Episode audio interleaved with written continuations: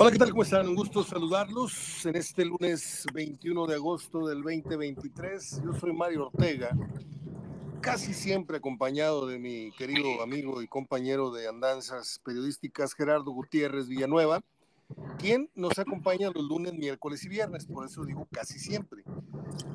Eh, inicio de semana y reanudación de la Liga MX eh, casi en su totalidad. Y de ello vamos a hablar preferentemente, aunque pueden surgir por ahí otros temas que no tenga yo contemplados.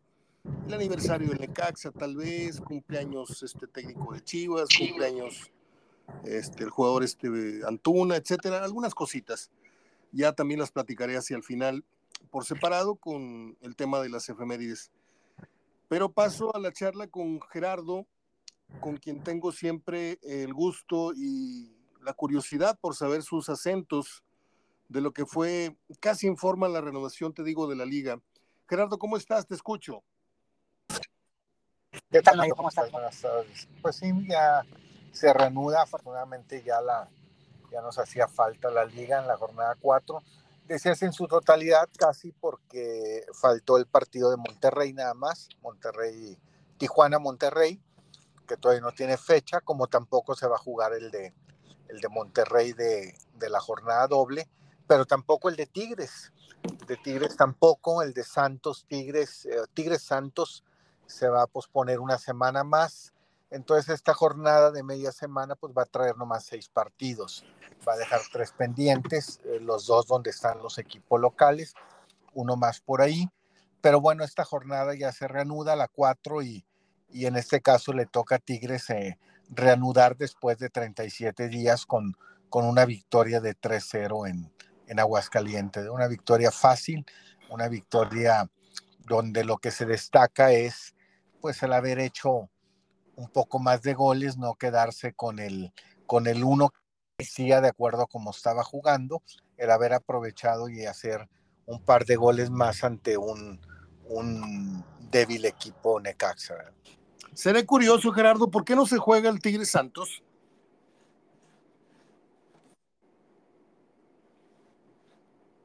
No sé si me escuches, por ahí te perdí la señal, pero veo que sigues conectado. Ahí estás ya. Ahí me escuchas. Sí, las cuestiones de televisión, Mario, provocan que no haya, como tiene que ser todo en dos días, y los horarios de televisión son siete y nueve. Entonces, eh, eh, se ponen partidos de tal manera que no se afecten, no tengan que ir únicamente cerrados o retransmitirse a otras horas y, se posponen para poder cumplir. Por ejemplo, el martes hay uno a las 7, dos a las 9, el miércoles hay dos a las 7, uno a las 9 y ya se acaba la jornada y los demás se van reprogramando. Así le han hecho últimamente en los últimos dos torneos en jornadas dobles que no se juegan los nueve partidos, se juegan cinco o seis y los demás se van posponiendo. ¿eh? O sea, los equipos o las televisoras no quieren perder audiencia, quieres decir. Sí, y los equipos también quieren horario estelar y quieren horario donde puedan exhibir sus marcas y de repente pues el que a mí me digas que voy a ir nada más cerrado en un partido de local, pues no, no me conviene. Entonces, eh, hay tres partidos que se van a jugar el siguiente miércoles de la jornada que viene, o sea, de esta jornada 5, pero la 6 se juega hasta ahorita de manera completa el próximo fin de semana. Muy bien. Regreso al Tigres, a Necaxa Tigres, eh, con el que lastimosamente decía yo al final del programa, que ya lo grabé, que pues para mala suerte de Necaxa le toca a Tigres ser el, anfitrión o ser el, invitado para el prefestejo que termina siendo un desastre el centenario de Necaxa.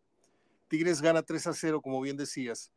Yo te quería preguntar, eh, ¿es eh, este, de algún modo, es, un partido para medir algún tipo de avance o, era una victoria muy, muy cantada, muy, un resultado del cual no hay que confiarse mucho en el sentido de la medición de, de, lo que puede estar eh, sumando o, subiendo de tono el, la gestión de, de Ciboldi, porque yo veo un 3-0 muy apantallador, pero como bien dices tú, pintaba más para 1-0 que para 3-0.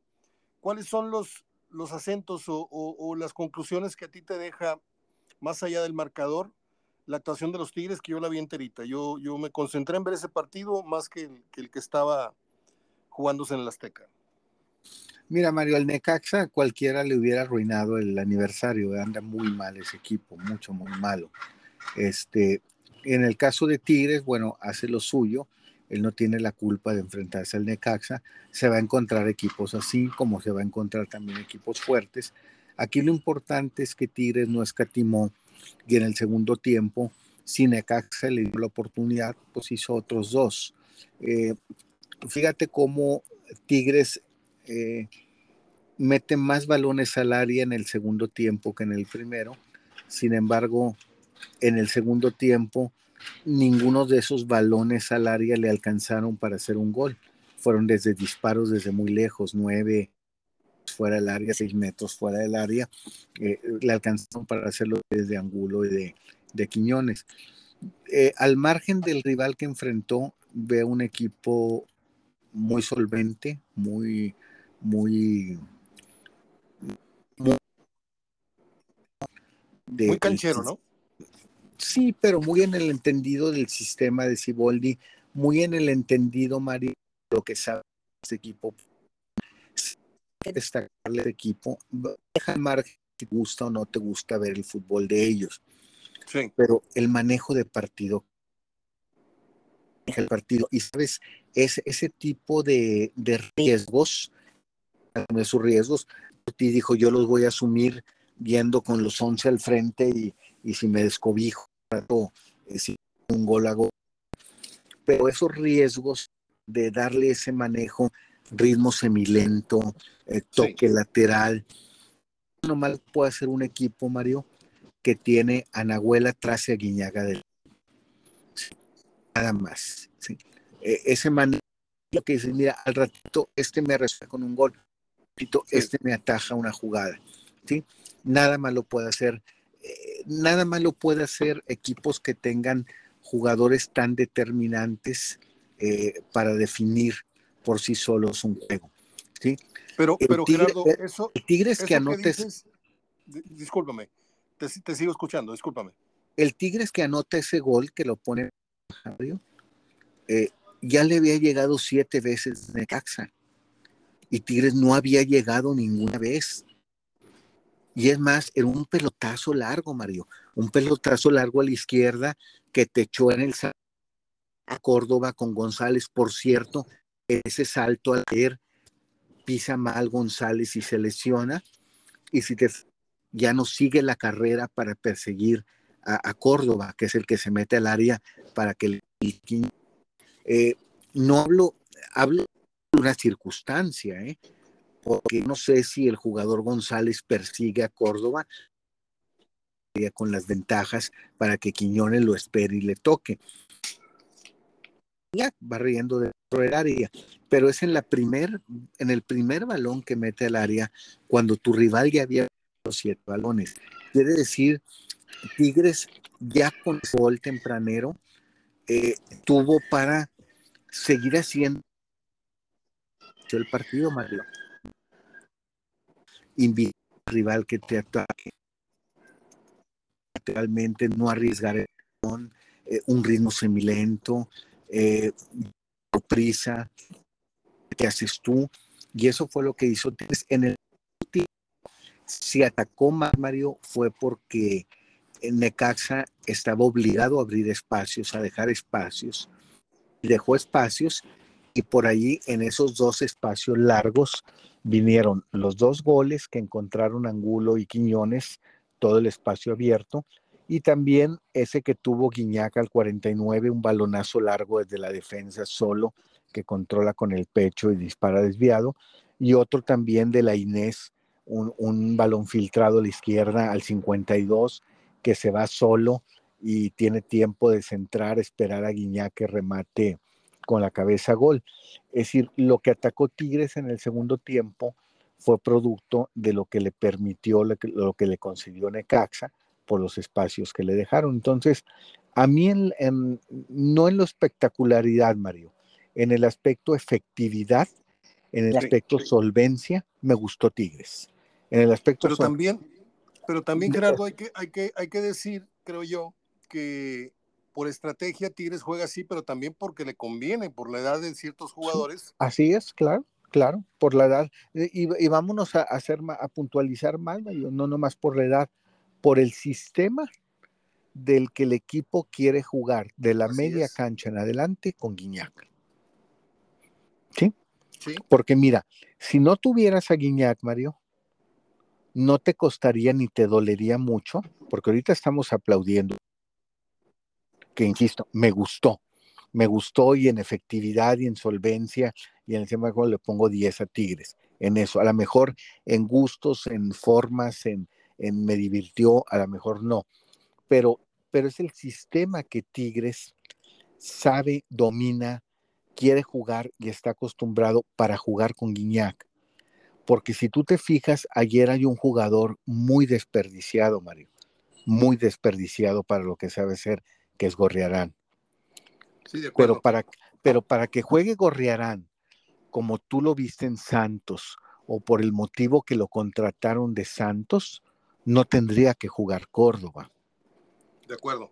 Y Córdoba pues tiene que jugar por lo que terminó haciendo, por lo que le dio al equipo en la parte final del torneo, que, fue un hombre clave para el título, y al jugar Córdoba y ser el hombre más adelantado, pues Gorriarán tiene que ser el hombre que juegue como carioca más atrasado. Pero tú pones a Gorriarán adelante de los contención, atrás del, centro delantero, y, y, hace lo que hacía en Santos o lo que lo hemos acostumbrado a ver a Gorriarán. Pero este sistema, Mario, con estos jugadores se está acostumbrando a jugar teniendo a Guiñac. Y no puedes decir, ya voy a sacar a Guiñac cuando en un momento en donde no tienes ninguna llegada al área, ningún disparo a gol, en la primera te hace el gol, Mario. Sí.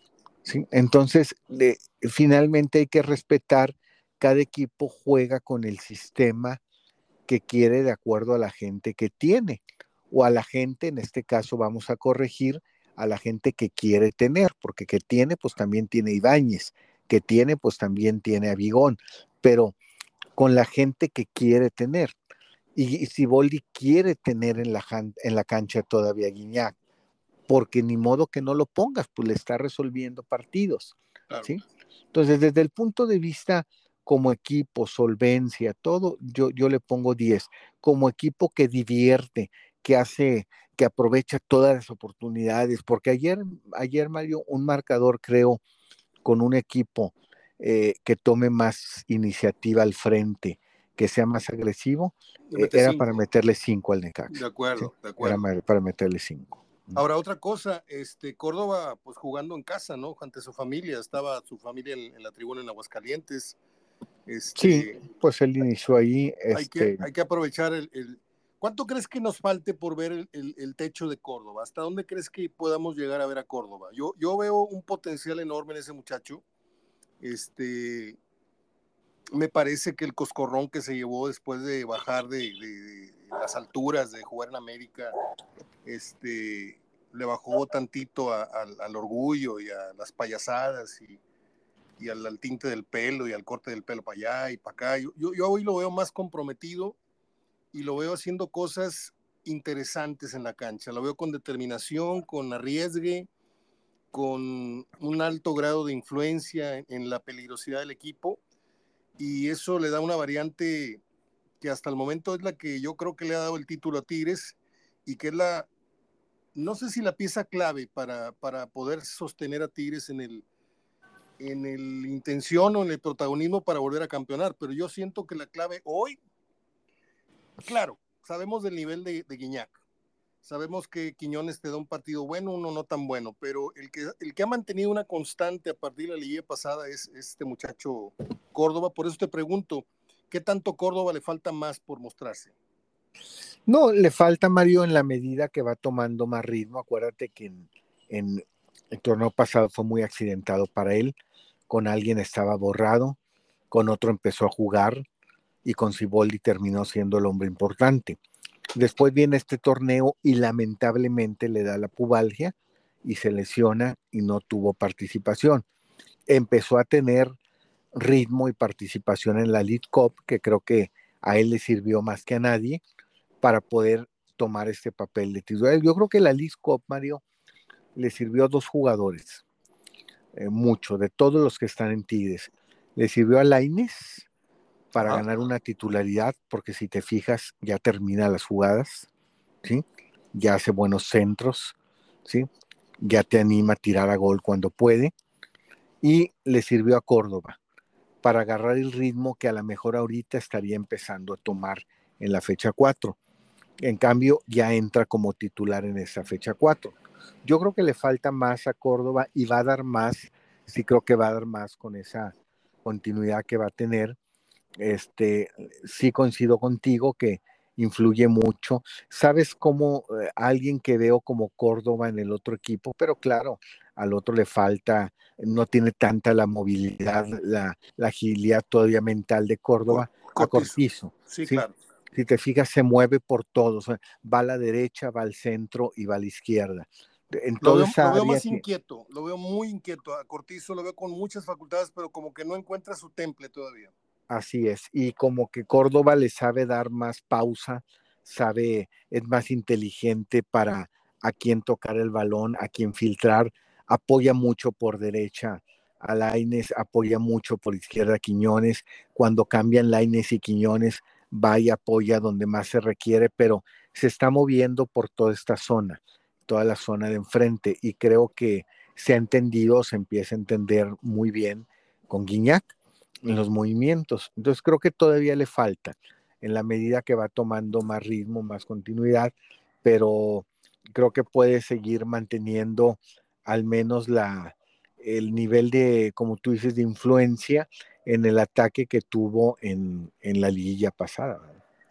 Te leía muy temprano el día de hoy y el dato de Nahuel Guzmán no es, no es cosa menor. ha empatado el récord de Federico Vilar, de más partidos dejando su marco en cero. Tú tendrás el dato, en este momento no lo recuerdo, pero ¿qué tan importante es esto en la carrera de un portero? El, sentar un precedente como el ser el portero que más veces ha, sido imbatido.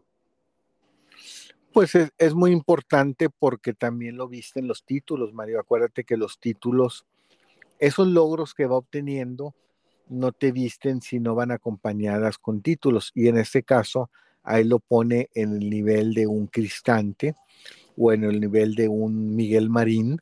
Me refiero para compararse o para acercarse o para eh, un marco de referencia, porque también fueron, fueron porteros que obtuvieron muchos títulos. Entonces, creo que Nahuel, eh, y todavía le queda, todavía tiene para jugar más en un portero eh, puedes tener mayor edad y, seguir rindiendo, y más como se prepara eh, este arquero, pero, pero creo que lo que está logrando, pues es, eh, se ve menos o se, se, toma en cuenta menos cuando se habla de goles, ¿sí? Como el caso de Guiñac, que llega a 190, pero yo equiparo los logros que ha logrado Guiñac como atacante en goles, los pongo al mismo nivel que los logros que ha tenido Nahuel en, en, parar, en colgar ceros o en ser determinantes o en tanda de penaltis, etcétera. Sí, estoy de acuerdo contigo. Yo soy de los que siempre ha pensado y ha expuesto que yo no le puedo colgar, ni nunca ha sido mi, mi, estilo, colgarle la medalla a un jugador. Eh, y todo esto lo, lo, lo, encabeza Maradona. O sea, Maradona hizo campeón Argentina, no, espérame tantito. O sea, Maradona hizo cosas importantes, pero lideró al equipo en carácter, hizo goles importantes, pero sin los compañeros Maradona no hubiera hecho nada. Y Tigres sin Guiñac, y Tigres sin Nahuel, y Tigres sin, sin Guido, y Tigres sin Carioca, y Tigres sin el otro lateral que se fue a, Cruz Azul. O sea, creo que fueron piezas importantes. Ahora, sin quererte comprometer en ningún sentido, eh, hay una medición de lo que hizo Miguel Marín en todos sus años en el fútbol mexicano en el sentido de, de partidos sin admitir gol sí exista, Mario. La medición de títulos sí, pero aquí también hablando en favor de Marín. Ganó, no cinco, eran ganó cinco en una década, ¿no? Sí, y además no eran torneos, eran torneos largos, Mario.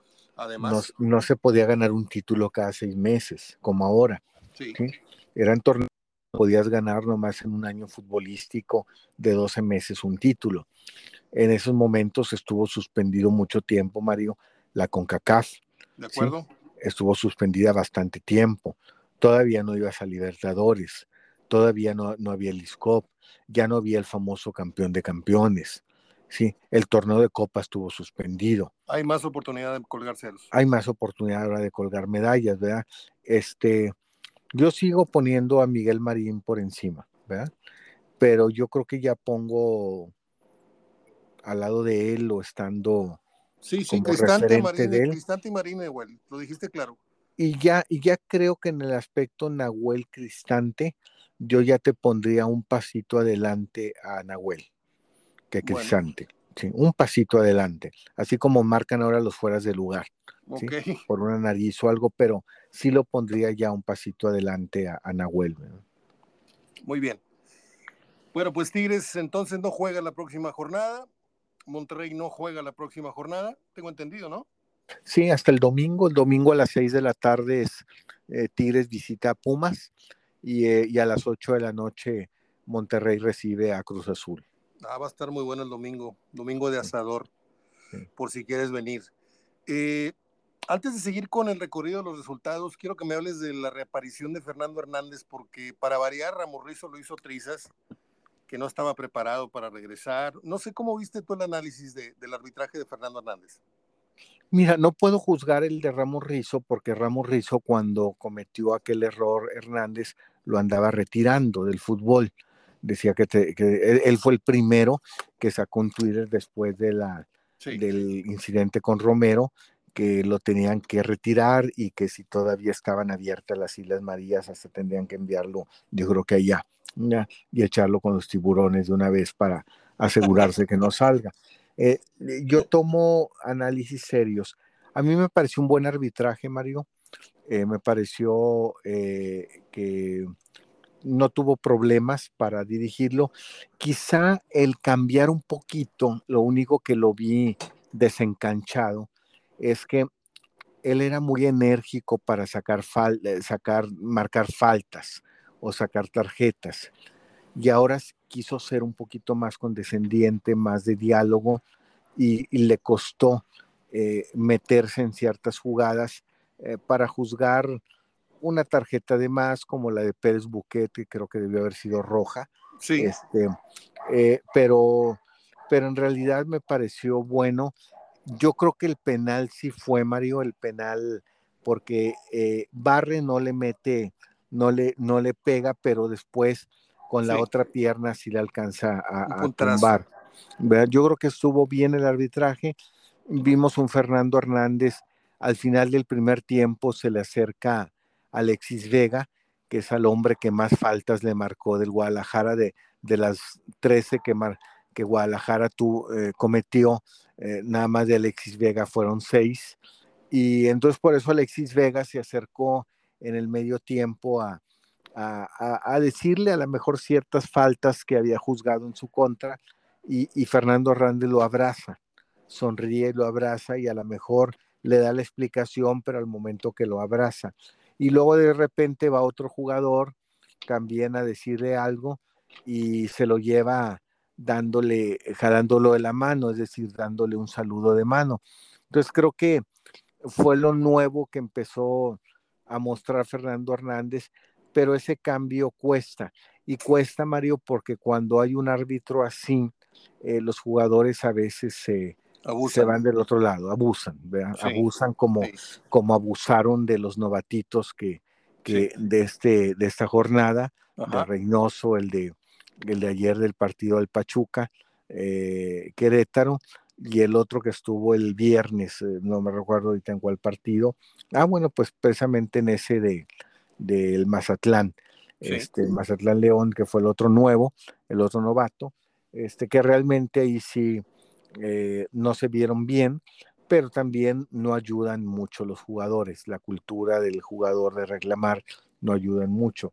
Entonces creo que eso fue lo único que le costó a Fernando Hernández, que ahora al sacar tarjetas, al señalar faltas, lo hacía con menos inflexibilidad y eso le, le generaba más reclamos.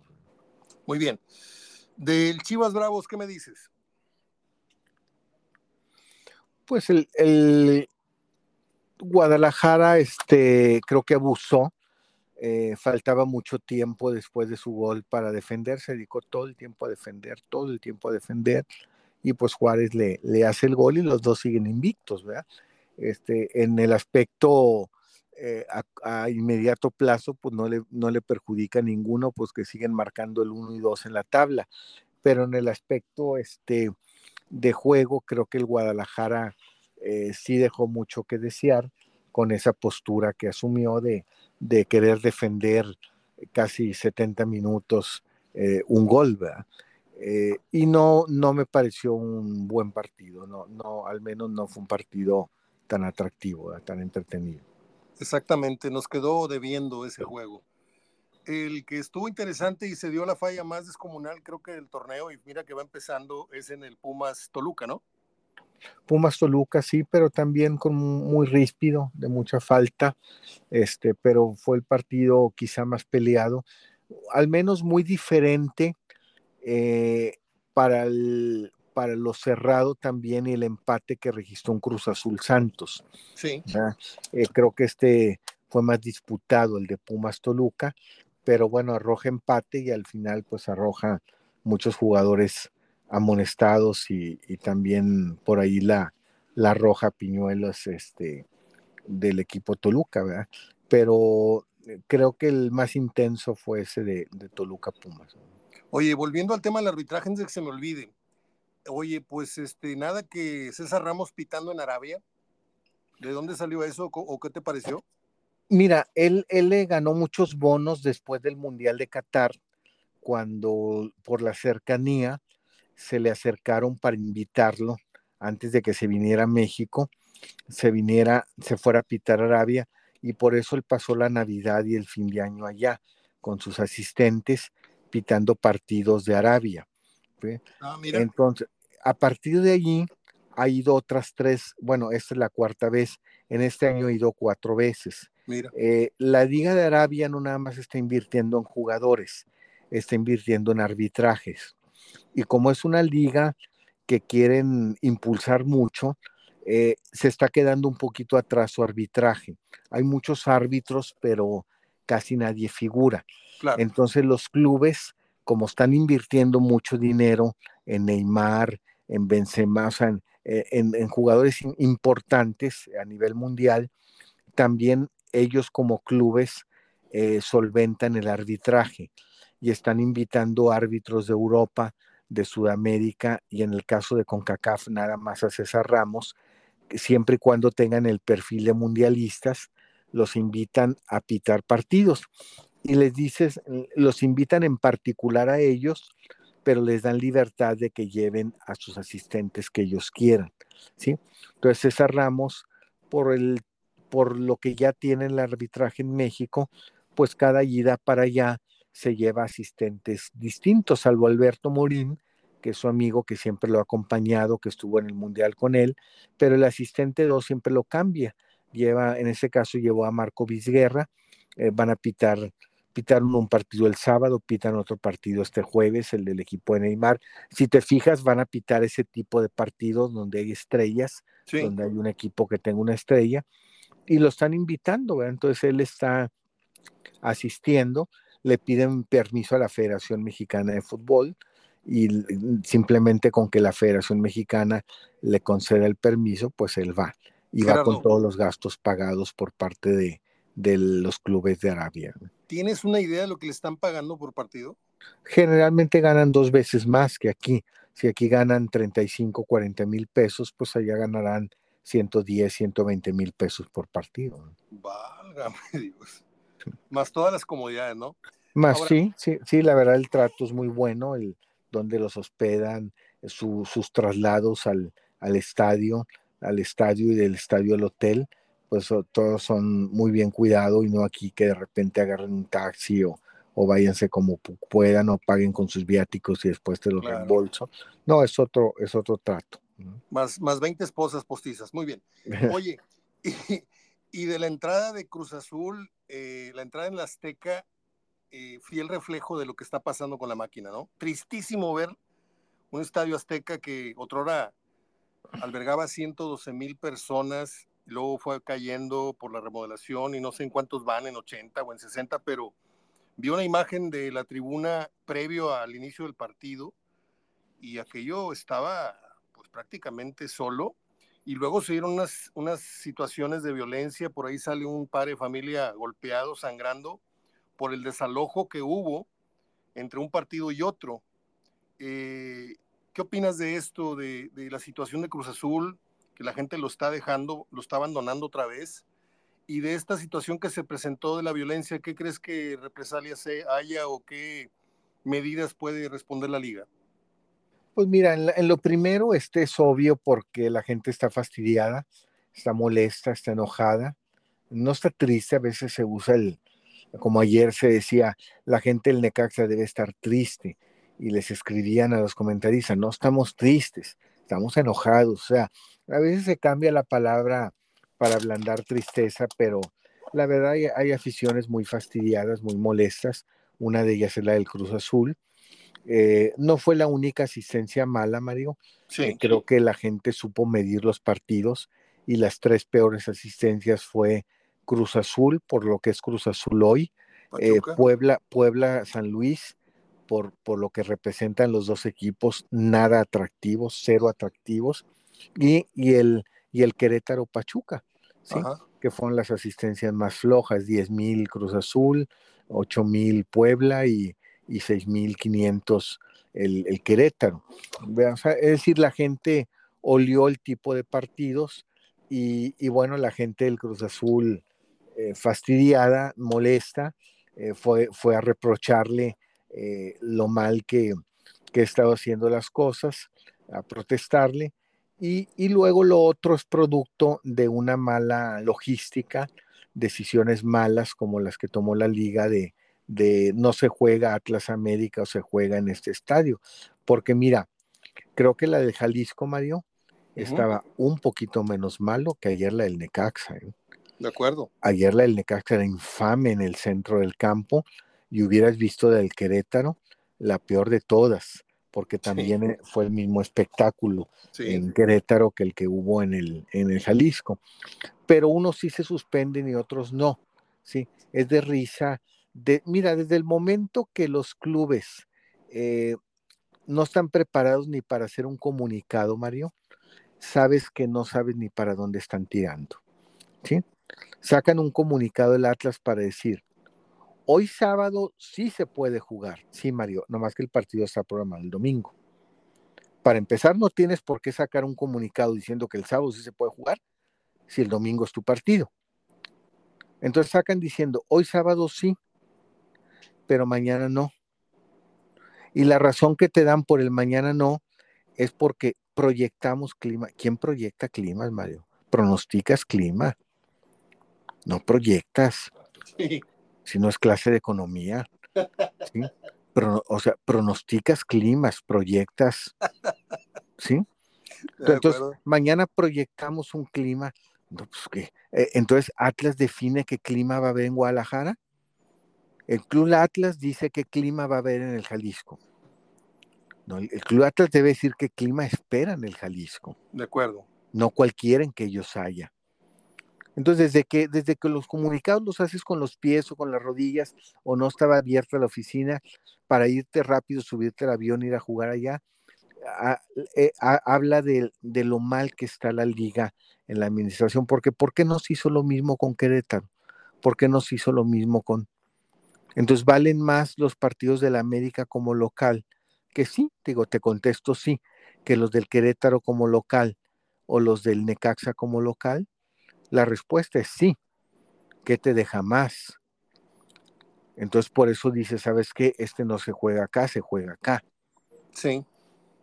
Fíjate que... Y, nomás le preguntaron al Atlas si estuvo de acuerdo. Pero pregúntale a los que están disputando Monterrey Tigres eh, si les conviene que América juegue este torneo 12 eh, partidos en casa, como va a jugarlos, Mario.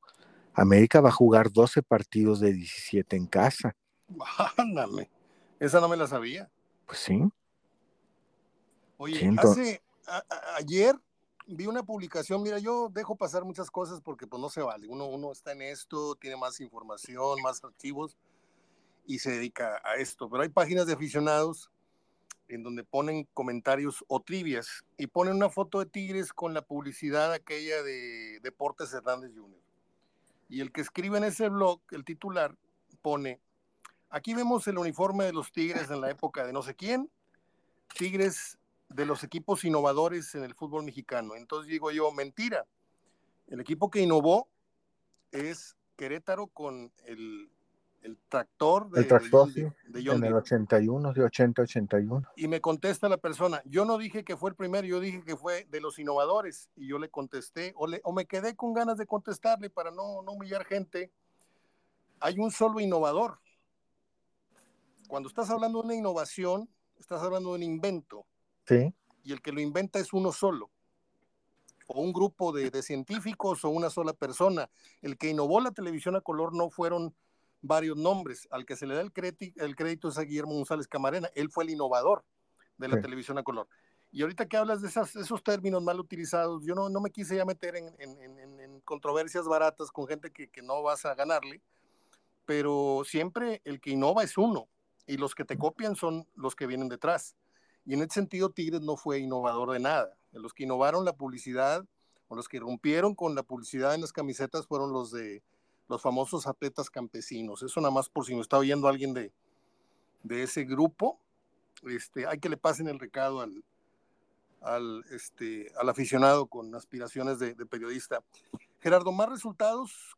¿Cómo nos fue eh, con, con, los resultados? ¿A cuánto le pegaste? Pues a pocos, porque casi todos fueron empates, Mario. Es verdad. Hubo bastantes empates, este, y, y bueno, pues ayer los partidos dejaron mucho que desear el Querétaro Pachuca, el Tigres pues fue de un solo lado, de Tigres Necaxa, estuvo muy malo el América Atlas, Mario, muy mal partido, y ahorita que decías de la violencia, este, pues eso lo provoca, Mario, una mala logística, ¿verdad? te llevas un partido a, un estadio que ya está ocupado ese día, pues ponlo el lunes, pero bueno, el lunes no se puede porque hay jornada doble. Eh, creo que ¿sí? y lo juegas después, ¿sí? Pero pues por el hecho de tener todos los partidos, eh, llévatelo a la Azteca, porque el Atlas quiso, Mario. Imagínate que hubiera sido el Monterrey o te dicen, no, no me lo llevo a mi estadio. Así, así a buenas y a primera no. Si yo tengo que tener un respeto para mis abonados. Y dice, no me lo llevo. Entonces no se hace. Entonces, si te fijas, los reglamentos no sigue habiendo una autoridad. Sigue siendo si los equipos se ponen de acuerdo.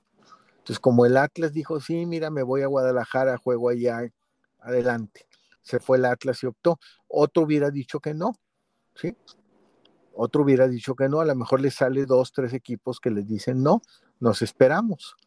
Entonces, e, eso provocó dos juegos en el mismo estadio y no, no dejó planear una logística en menos de 48 horas de qué va a pasar con la gente que termina a las 7 de la noche. ¿La sacamos o no la sacamos? cómo va a ser el cambio de la salida de estos y la entrada de los otros. Eso no se percata, no tomaron en cuenta eso, tomaron en cuenta los horarios y los partidos. Entonces desató en una serie por falta de información, porque la gente ejecuta órdenes, sácalos, ¿sí? Y esa falta de información que no previeron en el escritorio de manera pensante, pues fue lo que provocó eh, esos disturbios que hubo de la gente que no se quería salir y se quería quedar al otro partido. Este ejemplo que das de estos cambios de, chileros que, se ponen de acuerdo los equipos por encima del reglamento y por encima de la federación, me recordó cuando, cuando yo jugaba fútbol a mediados de los 70 en el equipo aquí de la colonia, pues bajábamos tres cuadras y teníamos todas las canchas del río a, nuestro, a nuestra merced, pero estábamos bajo una, una programación, ¿no? Jugábamos en la liga de la CNOP y cuando no tocaba el campo 1, que era el más grande del río, abajito de la CNOP, el campo grande, te tocaba el campo abajo de la Pío décimo, si no te tocaba el campo 10 o el campo 8 o el campo...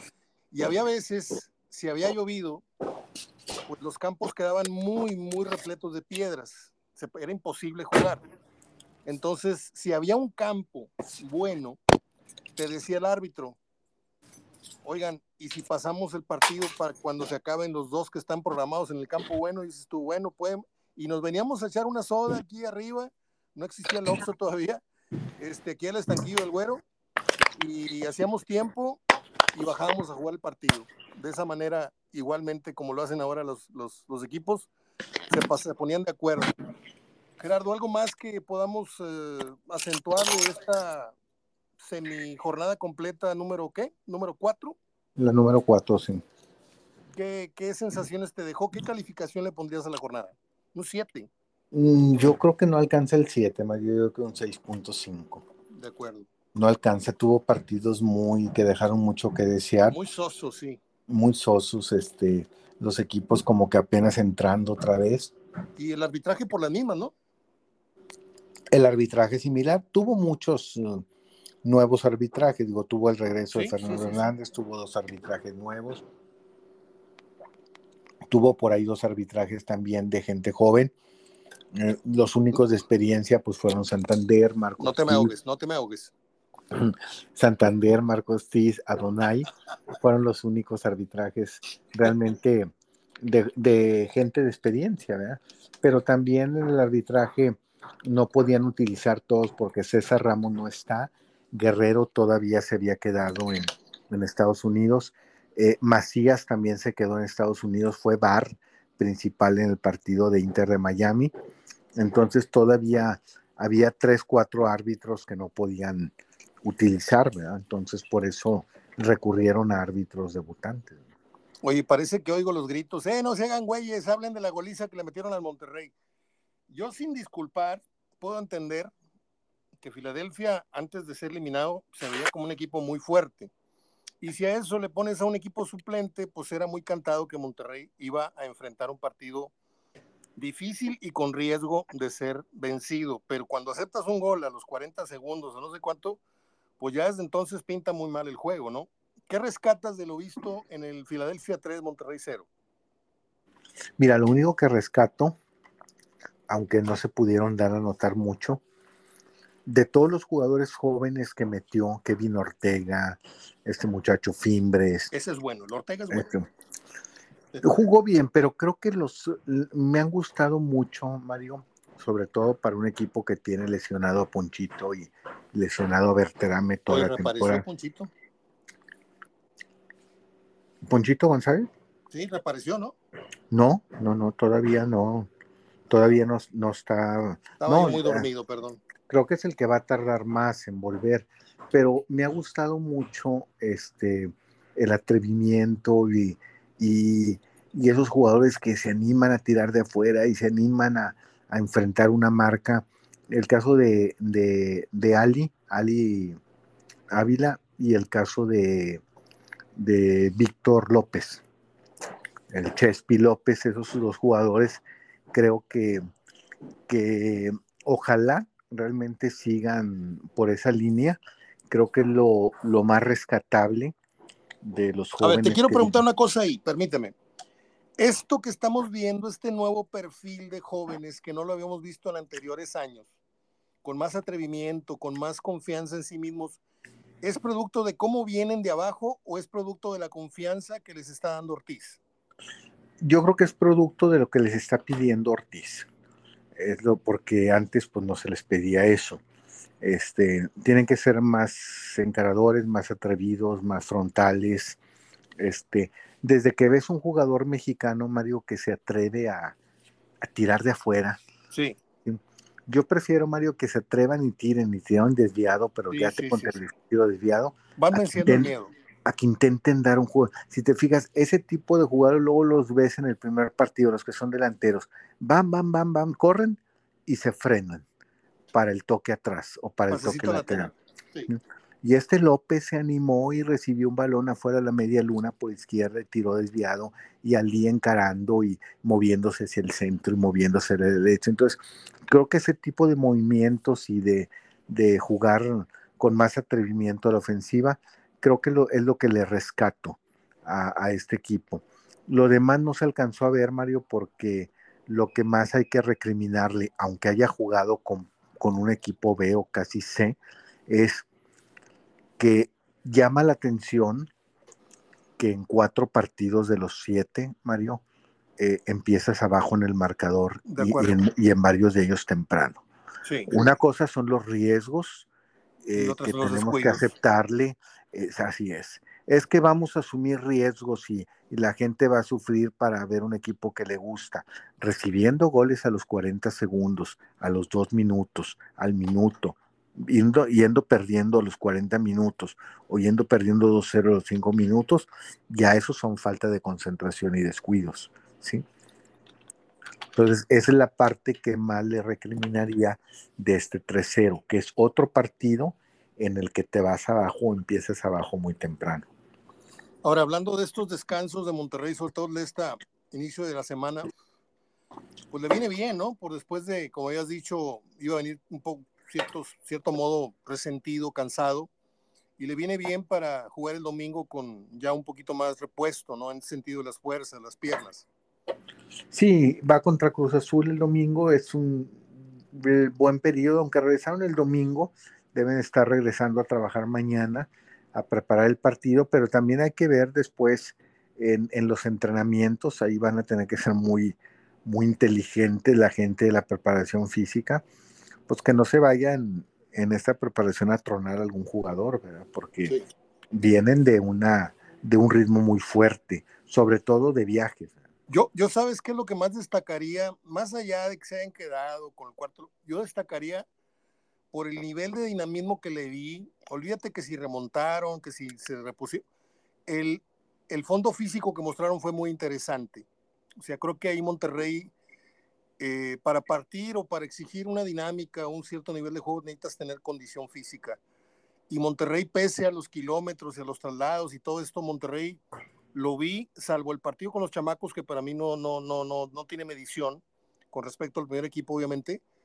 Eh, le vi un muy, muy aceptable eh, nivel físico. Sí, sí, la verdad sí. Desde las primeras jornadas, Mario, también aquí, en los primeros tres partidos, pero es obvio que lo han trabajado bien para el sistema que quiere el Tan Ortiz. ¿sí? El sistema de, ir para adelante todo, de defender todos, de, de dejar muchos espacios, correr a taparlos. Entonces creo, si te fijas con qué jugadores está alineando, eh, Eric Aguirre te está convirtiendo en un jugador importante por, por la ida y vuelta que tiene. ¿sí? Eh, igual está en la defensa, igual va al frente.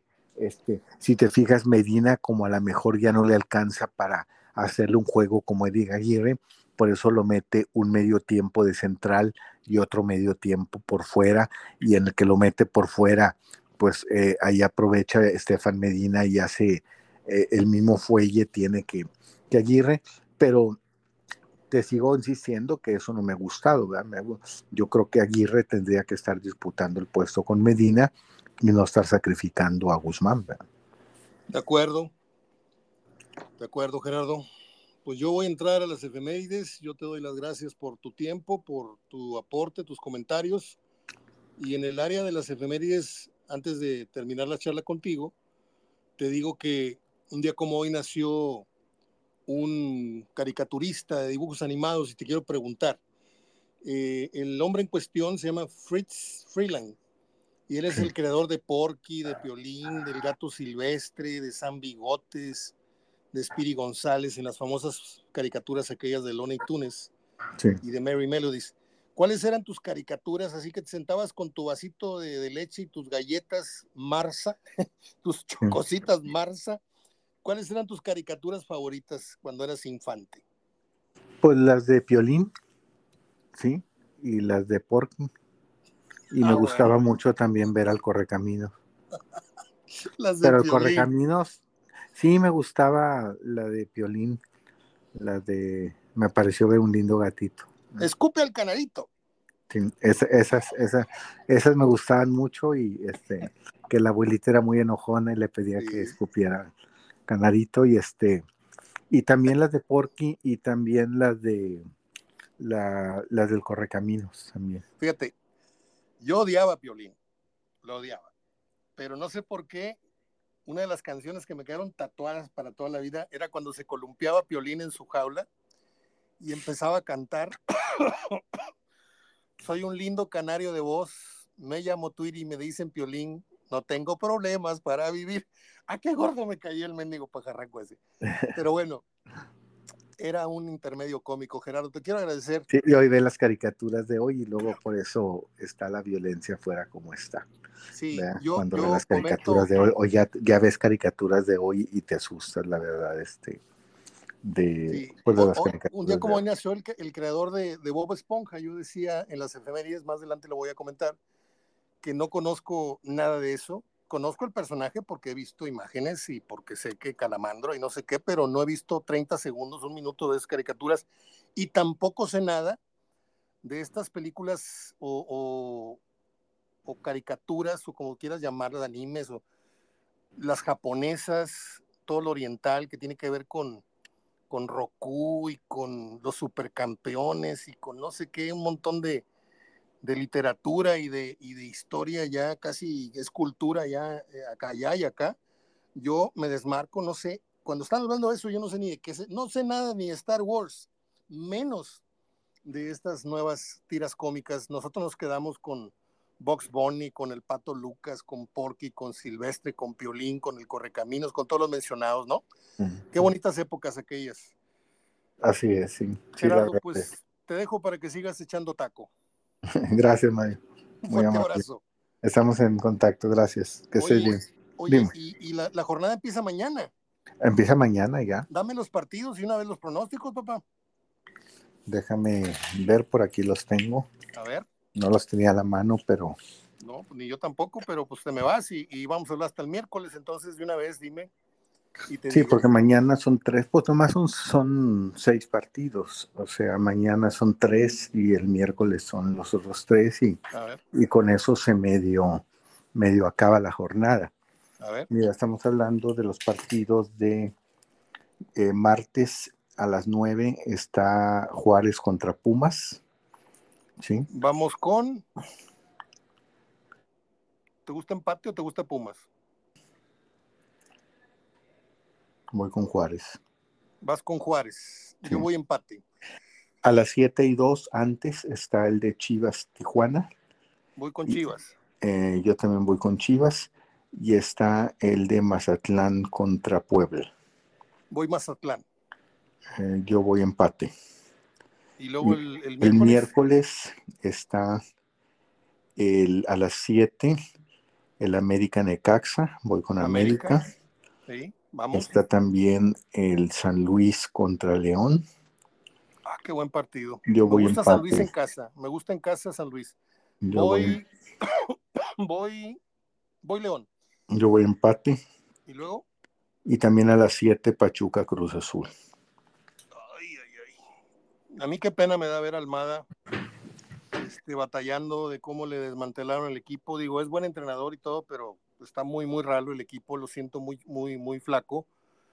Eh, y Cruz Azul es un desastre, con todo y eso voy Pachuca. Yo voy Cruz Azul. Ah, caray. Muy bien.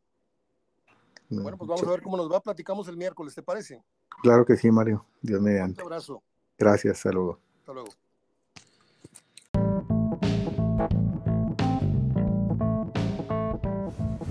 Muy bien, vamos con las acostumbradas efemérides del día, que hoy tienen que empezar con eh, el cumpleaños del técnico de las Chivas, señor Paunovic,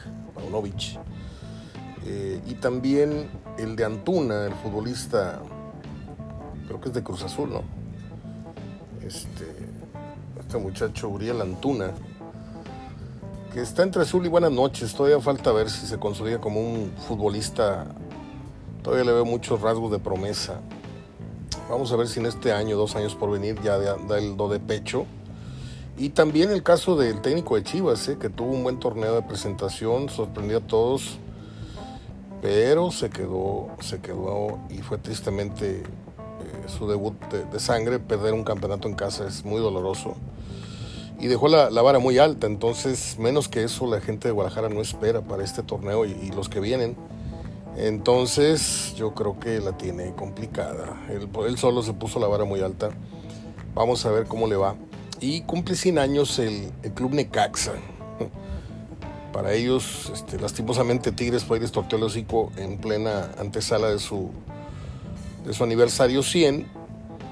Y bueno, hablar de Necaxa es hablar de futbolistas de otro tiempo, desde el Pipiolo Estrada, que no me tocó, Raúl el Pipiolo Estrada, los famosos 11 hermanos, pero pues ya del, de la transformación del Atlético Español a Necaxa, ahí sí podemos registrar todo lo que usted quiera, sí, podemos acordarnos de, sobre todo la época de, de, de Manuela Puente, que tuvo futbolistas extraordinarios, como el ratón Zárate, como Aguinaga. Mire, yo tengo un pequeño problema con Aguinaga. Él, pudo haber sido un gran futbolista y lo mencionan mucho como uno de los mejores extranjeros venidos a México, pero como nosotros vimos, y lo digo humildemente, vimos muchos, muchos años el fútbol a nivel de cancha, este, un día Aguinaga salió y le pintó un dedo a toda la tribuna, cuando él tiene una imagen de mucha pulcritud y todo esto, ok.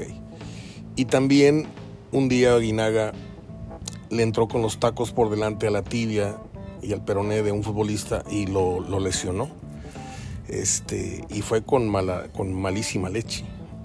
Entonces ahí se me cae un poco el, tema con, los grandes futbolistas que me cuentan. Este, pero bueno, ahí está mencionado ya como uno de los históricos de del Necaxa, Alberto García Aspe, Luis Hernández, por ahí pasó Cuauhtémoc Blanco, tuvieron defensa muy elegante como Vilches, tuvieron a un portero muy cumplidor como Nicolás Navarro, tuvieron al Cuchillo Herrera, a Igareda, tuvieron al Cepillo Andrés, que fue un gran futbolista, pero grandísimo futbolista de club y de selección nacional. Eh, pues no sé, Tuvieron a Norberto Outes después de que estuvo en el América. Estoy hablando así de memoria, no tengo nada preparado, ningún apunte ni nada. Estoy tratando de hacer memoria para que no se me olviden los grandes nombres del Necaxa. Este, que seguramente se me van a olvidar algunos importantes que usted está recordando en este momento. Por ahí estuvo Sergio Almaguer, estuvo este muchacho el Chango, este, ¿cómo se llama el que se murió? Que jugó en Necaxa, jugó en Veracruz, jugó en muchos equipos. Iba a decir el Chango Cárdenas, pero ese es otro. Ese jugó en Atlético Español, jugó en Veracruz. Este, Ricardo Peláez. Creo que Peláez es uno de los tres mejores rematadores de cabeza mexicanos que yo haya visto de 1900, para serles muy sinceros, de 1970 en delante. Porque aunque veíamos fútbol de chiquillos ahí en el 6-7, viendo al Oro y viendo al Pachuca y viendo al, al no sé qué, ya, ya con 10 años ya más o menos empiezas a, a registrar y entender muchas cosas y me tocó ver a, más adelante obviamente, a Peláez. Obviamente el primero que vimos así rematar muy fuerte con la cabeza fue a Borja, que metió muchos goles raros, pero era un gran rematador de cabeza Enrique Borja. De hecho, el día que Cruz Azul le gana 4 a 1 en la final del 70-71, el único gol del América en tiempo casi agregado, antes no agregaban mucho, ¿eh? casi sobre el minuto, minuto 90, Borja mete un cabezazo impresionante, lo mete a la horquilla y con eso pone el decoroso 1-4, 4-1 que quedó aquella final. Y luego vinieron rematadores de cabeza como Hermosillo, como Cariño, que también tenía muy buen remate de cabeza, y Mauro Boselli ya más recientemente, un montón de jugadores. Hoy recordamos a, al Necaxa, no sé qué otro futbolista usted me pueda estar... Eh, Ivo Basay, lo dije también un tremendo jugador, Ivo Basay. A mí me encantaban dos jugadores de aquella época de oro de, La Puente. Sobre todos los jugadores, a mí me, fascinaba ver al ratón Zárate, que tenía un obús, tenía un cañón en su pierna, no sé si izquierda o derecha. No les puedo decir el apodo acá fuera de cámaras que tenía el ratón Zárate, pero es muy parecido a la palabra ratón. Mi hermano David sabe. Este, y el otro era Ivo Basay. Qué buen futbolista. Entonces, felicidades a los 10 necaxistas que andan por ahí. Eh, todavía que existen, igual que los atlantistas. Un 21 de agosto nació el genio de los dibujos animados, el señor Fritz Lang. No, Fritz Freeland. A él le debemos la creación de personajes como Porky, como Piolín, como el gato silvestre, como San Bigotes, como el gran Spiri González, eh, de la cadena esta Looney Tunes y Merry Melodies, el gran Fritz Freeland. En 1916 nació la señora Consuelo Velázquez, que nada menos que compuso y cantó una de las melodías más replicadas en el mundo, como lo fue y lo sigue siendo Bésame mucho, como si fuera esta noche la última vez. Ay, güey. Un día como hoy nació Kenny Rogers. Mire, yo siempre tuve a Kenny Rogers así de lejecitos. No me caía nada bien, ni su imagen, ni su voz, ni. No, sé, la música country la tuve siempre un poquito. Pues como a lo grupero también así de lejecito, ¿no? Pero hace cosa de un año, menos de un año, dándole vueltas al YouTube, que me encanta perder el tiempo viendo documentales y cosas raras en YouTube, me sale una canción a dueto de Kenny Rogers y Lionel Richie, la de Lady, y me cambia totalmente el panorama. Ya con un Kenny Rogers ya adulto, con un montón de cirugías, muy, muy guapo el señor. Este, y traducida la letra, no, me partió como un queso panela en dos. O sea, me, encantó la melodía, la interpretación. Y eso mismo me pasó, le decía yo a, a alguien hace unos días, me pasó a Polonia, pues. Este, me pasó con los VGs. Yo los VGs los tenía, pero me ponía yo algodones en las orejas para no escucharlos cuando no podía yo cambiar. Los tenía repudiados. Y hace cosa de un año, un año y medio, se los publiqué y se los dije acá. Toca que el fin de semana abren la señal esta de HBO, no sé qué, y no sé cuántos canales de HBO. Y me toca en suerte ver el inicio del documental o la película. No era película, era un documental de los VGs y casi me, se me salen las lágrimas de la gran historia de estos tres hermanos. De veras, de veras, otra vez aquí de pasaditas se lo digo, si usted ve por ahí tiene la facultad o, tiene más canales que uno contratados y se le atraviesa el documental de los BGs, no se lo pierdan. Si usted con más razón los tiene, igual como yo los tenía de odiados, le va a cambiar mucho la percepción. En 1962 nació un salsero que no es de mis favoritos, pero tampoco le hago el feo, es Gilberto Santa Rosa, al que llaman salsero mayor.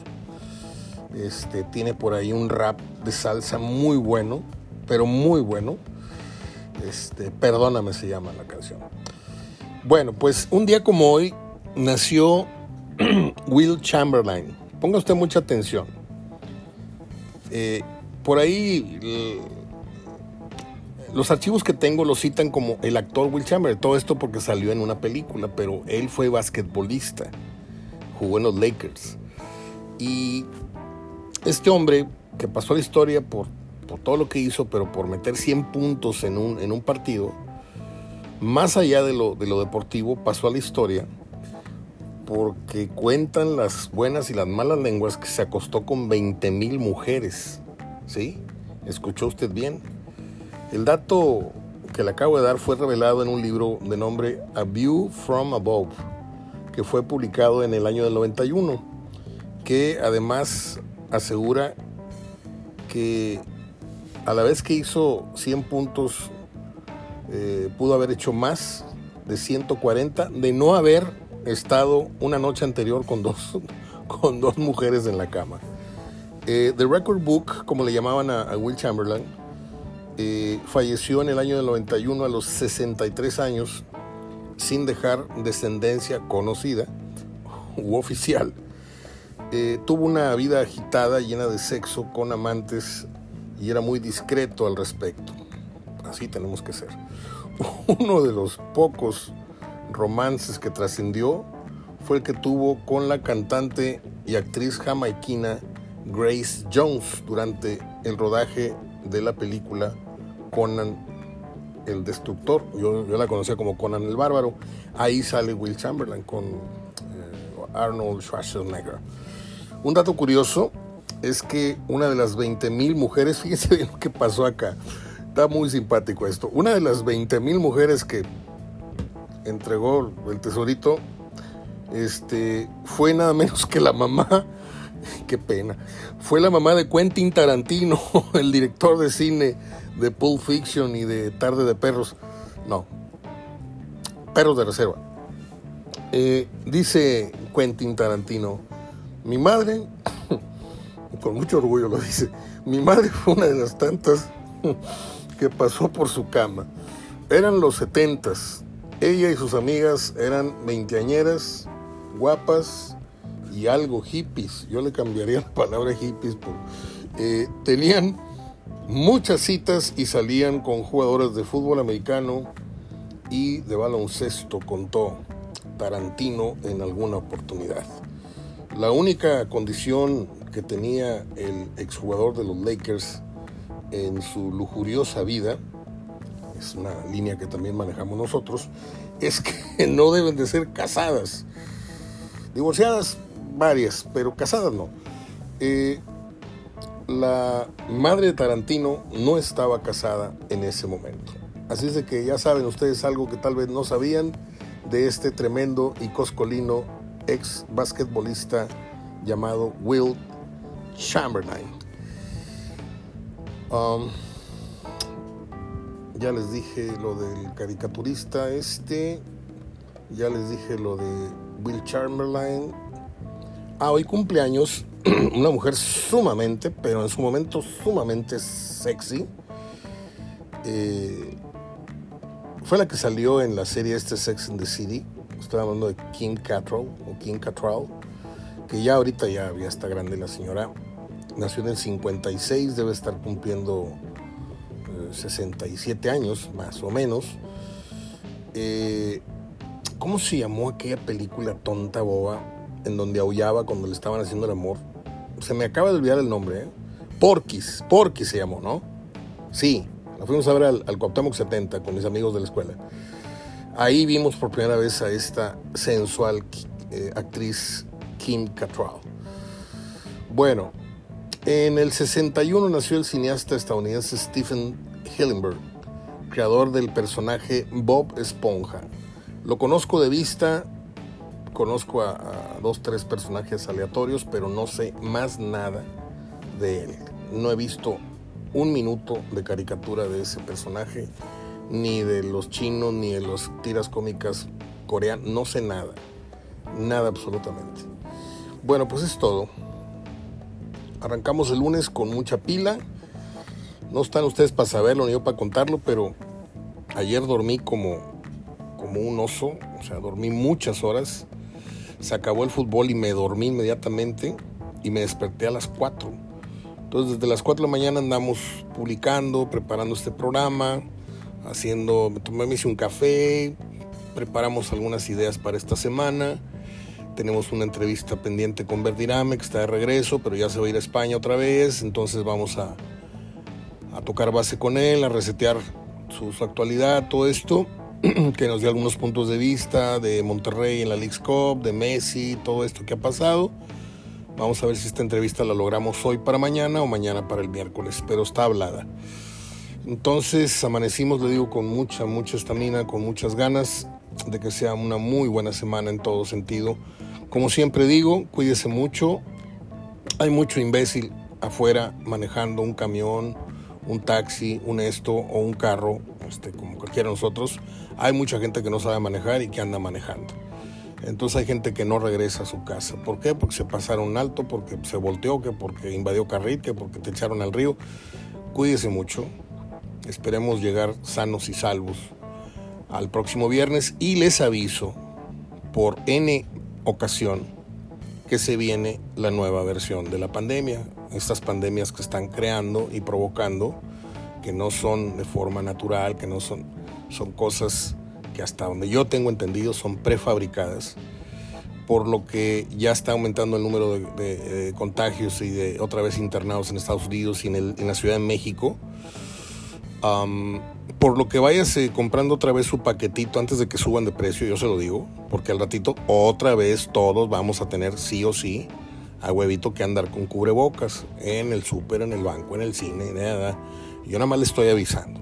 ¿No me creen? Para el baile vamos. Soy Mario Ortega hablando de fútbol y de otros menesteres de la vida.